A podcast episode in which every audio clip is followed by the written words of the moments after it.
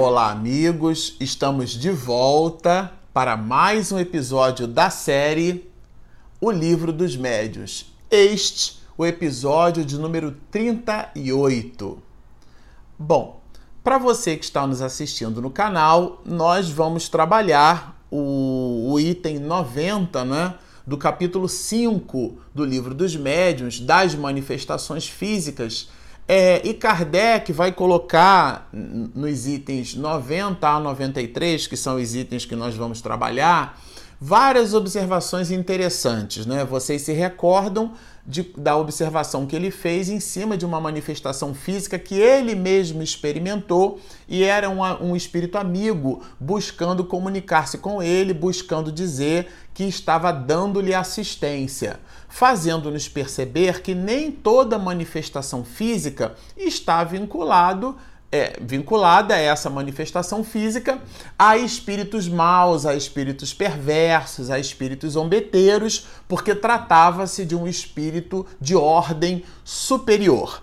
Aqui no item 90, é, Kardec vai justamente falar sobre isso, que nem todos né, é, trabalham, é, se manifestam, produzem manifestações físicas com vistas à, à algazarra. Algumas vezes temos chamados espíritos é, batedores para lhes perguntar por que motivo perturbam assim a tranquilidade dos outros.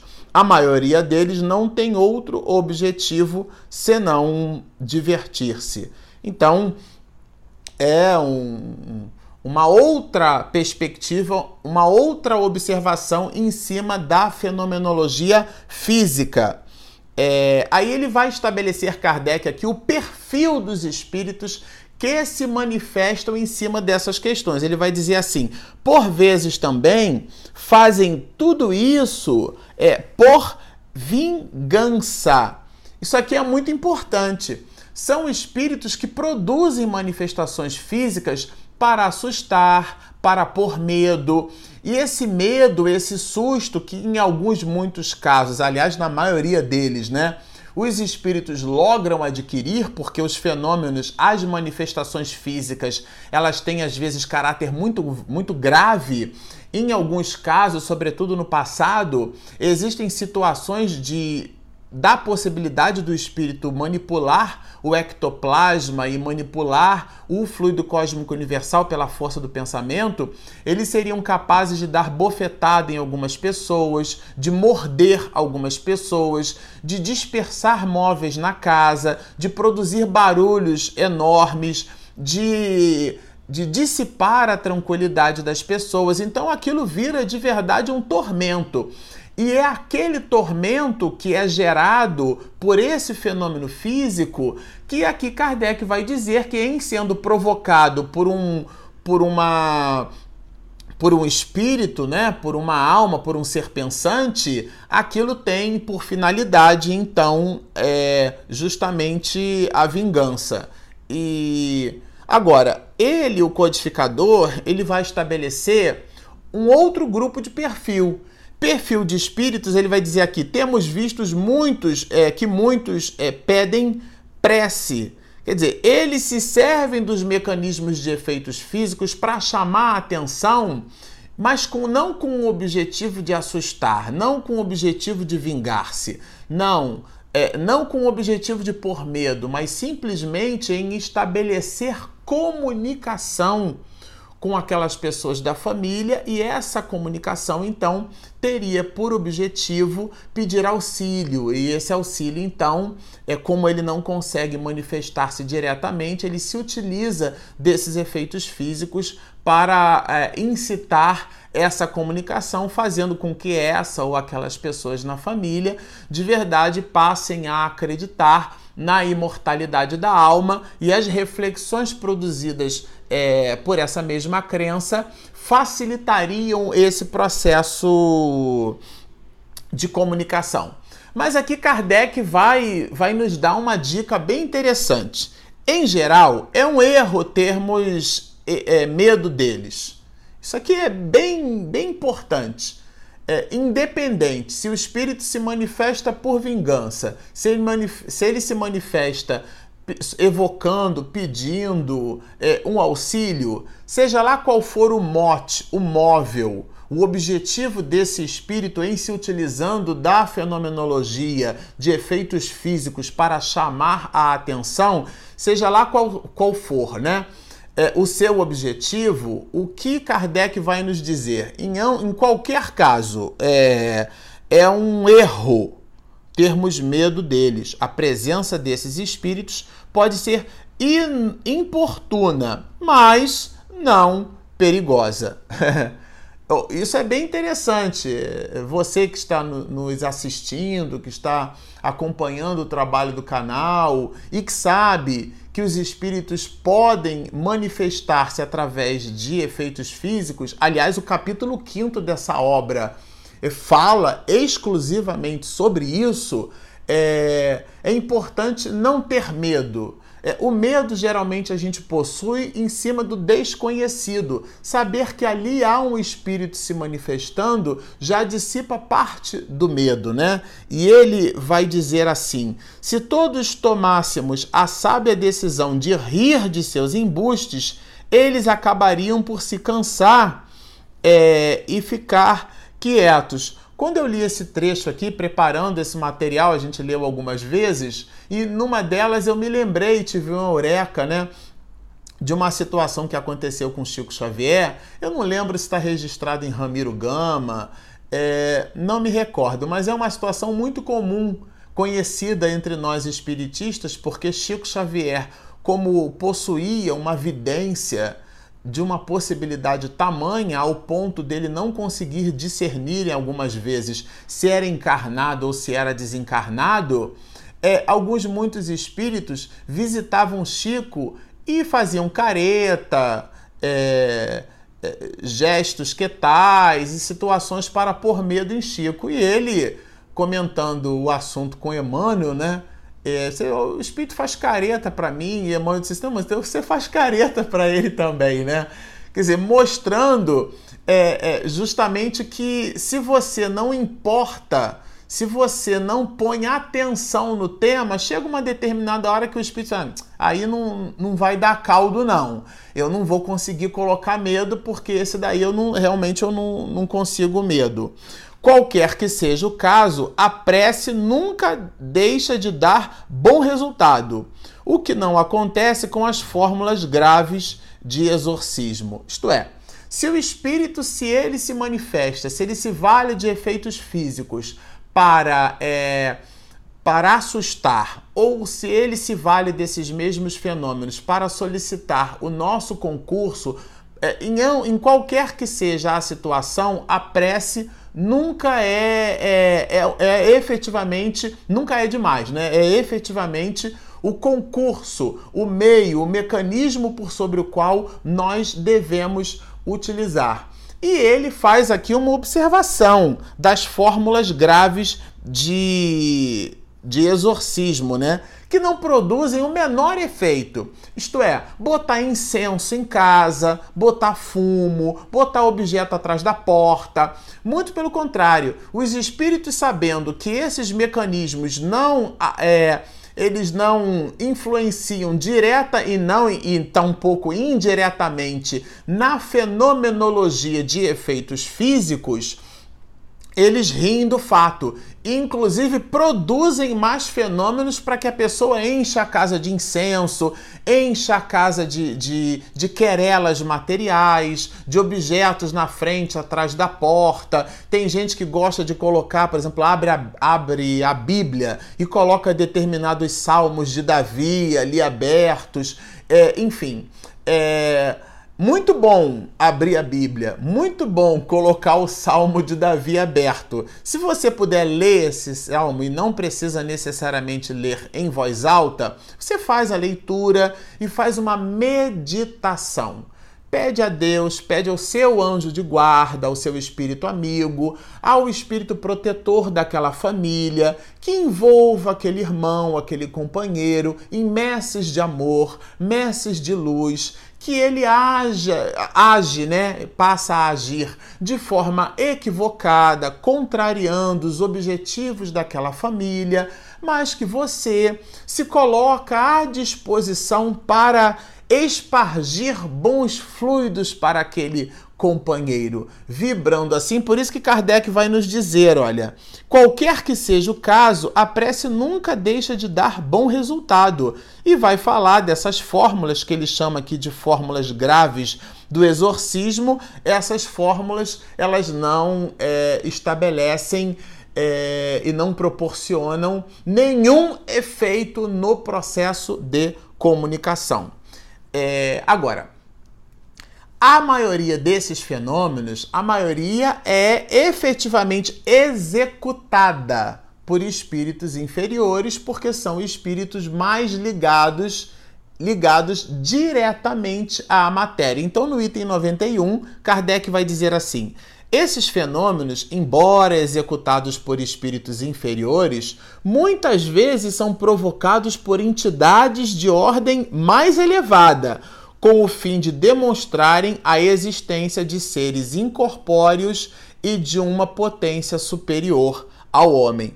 Foi o que comentávamos anteriormente. Eles têm o objetivo de nos, de nos chamar a atenção para a imortalidade da alma. Chamar a atenção não é nos assustar, eles se valem de espíritos algumas vezes de ordem inferior, mas estão sob o comando de espíritos superiores. Alguns, muitos desses espíritos superiores, inclusive, é importante que se diga isso, são espíritos ligados à própria família ou seja, aquela fenomenologia, aquele fenômeno de efeitos físicos, muito embora num primeiro plano contraria a, a nossa, o nosso modus vivendi, ele nos serve justamente para é, modificar o nosso plano mental, para fazer-nos refletir sobre a existência dos espíritos, sobre a imortalidade da alma, sobre a, sobre a comunicabilidade, porque eles podem se comunicar através de efeitos físicos também.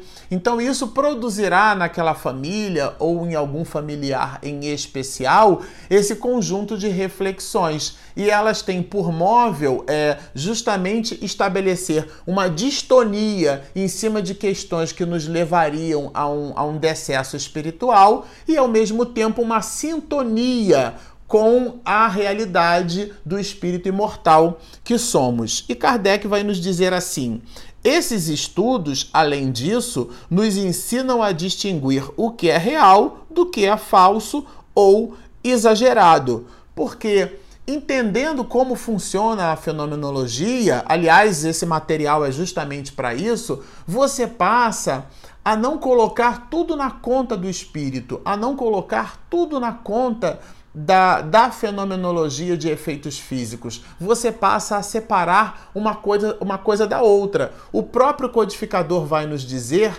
que, de antemão, busque primeiro colocar todas essas questões nos efeitos da natureza, através de da, do, da produção de efeitos mecânicos gerados pelo vento, é, a porta que, que se move, a gente não acreditar que aquilo ali é um espírito. Porque todo mundo que vê um objetozinho se mexendo já acha que é espírito, né? Todo mundo que eu digo assim, força de expressão. Existem aqueles de nós que temos uma certa compleição em acreditar que tudo é espírito. E não. Aqui Kardec, o bom senso encarnado, é, far-nos-á perceber que nem todas as manifestações físicas são é, provocadas por efeitos físicos de ordem espiritual. Algumas delas são simplesmente efeitos da natureza. Isso é muito importante. Uma infinidade de causas muito simples e muito naturais pode produzir efeitos aparentemente estranhos. Então, nem tudo, nem tudo é matéria. Eu me recordo de uma experiência profissional que eu tive que todo dia às 18 horas é, nós tínhamos uma degradação de performance em determinados servidores da companhia que, é, que trabalhamos. E depois de um tempo, como a gente não conseguia descobrir o que, que era, é, aquilo ficou apelidado como a Hora da Ave Maria. E todo mundo, óbvio que era uma brincadeira, às 18 horas em ponto existia uma degradação de performance e alguém muito católico disse assim: ah, isso daí são os servidores nos convidando a orar. Muito embora aquilo criasse um transtorno é, administrativo muito grande. E aí, fazendo uma análise mais rebuscada, a gente identificou uma rotina de backup que gerava uma variação de contenção de I/O, lá criava um mecanismo de degradação de performance numa determinada máquina, num determinado servidor, e aquilo irradiava para outros em função de determinados acoplamentos sistêmicos. E o resumo da ópera é que no horário das 18 horas, no horário da Ave Maria, existia uma oportunidade computacional que não tinha uma relação direta, efetivamente, com o hábito que alguns, muitos de nós possuímos de lembrar aquela que é a mãe é, da humanidade. Então, nós é, construímos ao longo dos anos, ao longo dos séculos, certas crendices que a gente precisa aprender a, a dissipar. E ele vai dizer assim: os objetos derrubados ou deslocados são produzidos pela mesma força que levanta qualquer objeto.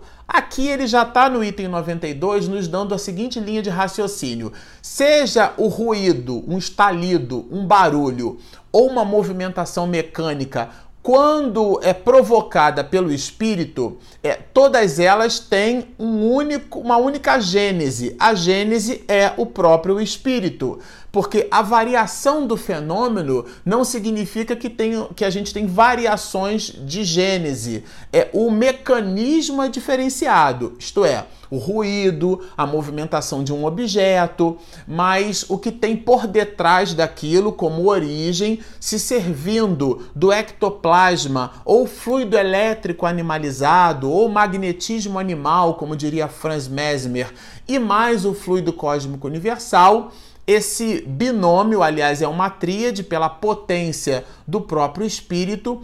Tudo isso é do espírito encarnado, nesse caso do médium, tá? Então é o médium que doa o ectoplasma, esse fluido elétrico animalizado.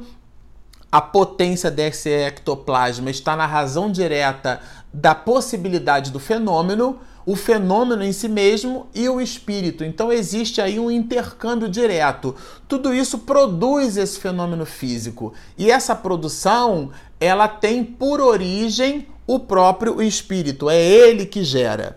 E Kardec vai dizer: essas pessoas são verdadeiros médiums, ignoram as suas faculdades. Que pessoas são essas? São, a, são as que ele chamou de médios naturais, porque naturalmente doam essas substâncias. Comentávamos aqui num outro episódio que poderíamos ter na nossa residência um, determinado fenômeno de efeitos físicos e o vizinho aqui ao lado, do andar de cima, do andar de baixo, é, é, ser o médium de efeitos físicos e a sua revelia doar essa substância. Isto é, muito embora o fenômeno de efeitos físicos seja produzido no meu lar, não significa que o médium de efeitos físicos, é esse médium, exista na família. Ah, é, sou eu, é a Regina, eu qualquer um de nós. Não, não, não. Ele pode, esse médium, estar em regiões, em, em posições diferentes, estar próximo, estar algo distante, e o espírito se vale daquela substância, daquele ectoplasma, daquele fluido elétrico animalizado para potencializar a produção desse mesmo fenômeno, e isso Kardec chamou de médiums naturais. Aqui no item 93, a gente vai perceber é, um, uma, uma proposição bem interessante. É, primeiro é preciso que o espírito queira, que tenha um objetivo, um motivo, sem o que nada faz. É, é, quer dizer, ele não se movimenta. Então, é, o fenômeno não acontece pura e simplesmente por acontecer. Em sendo provocado por um espírito, se vale de recursos sim do ectoplasma do médium, como a gente comentou. Mas a produção, o móvel, né, ele precisa de um móvel, ele precisa de um motivo, ele precisa, sendo esse motivo uma solicitação de prece, sendo esse motivo uma vingança, sendo um motivo para chamar a atenção, como chamou a atenção o espírito superior ligado a Kardec e como chamariam alguns espíritos ligados a processos de vingança de encarnações anteriores. Mas ele precisa de um móvel, é, ele precisa então é, de uma de uma de um motivo. E aqui ele vai dizer assim, alguém capaz de ajudá-lo, né? Esse alguém é justamente o próprio o próprio médium. O médium ele é aquele capaz de produzir o fenômeno, de ajudar na produção do fenômeno. É o espírito tendo o motivo, tendo a vontade, o médium doando a substância. Nós temos a, a, a tríade que é a responsável pelo próprio fenômeno. E ele vai dizer assim: ainda assim, poderia acontecer que o espírito se visse impedido por uma vontade superior, quando eu li isso aqui, eu de, imaginar, de imediato imaginei, não é bagunça. O espírito produz o fenômeno, sim, mas ele está sob a orquestração de um espírito superior. E essa orquestração é que permitirá aquele espírito executar ou não aquele fenômeno. Então, no caso de tais manifestações, serem julgadas é, úteis julgadas por quem? Por esse espírito superior. Então, se existe um fenômeno de efeitos físicos, você o vivencia, existe uma orquestração de ordem superior. Aqui basta entender qual é o propósito dessa mesma manifestação.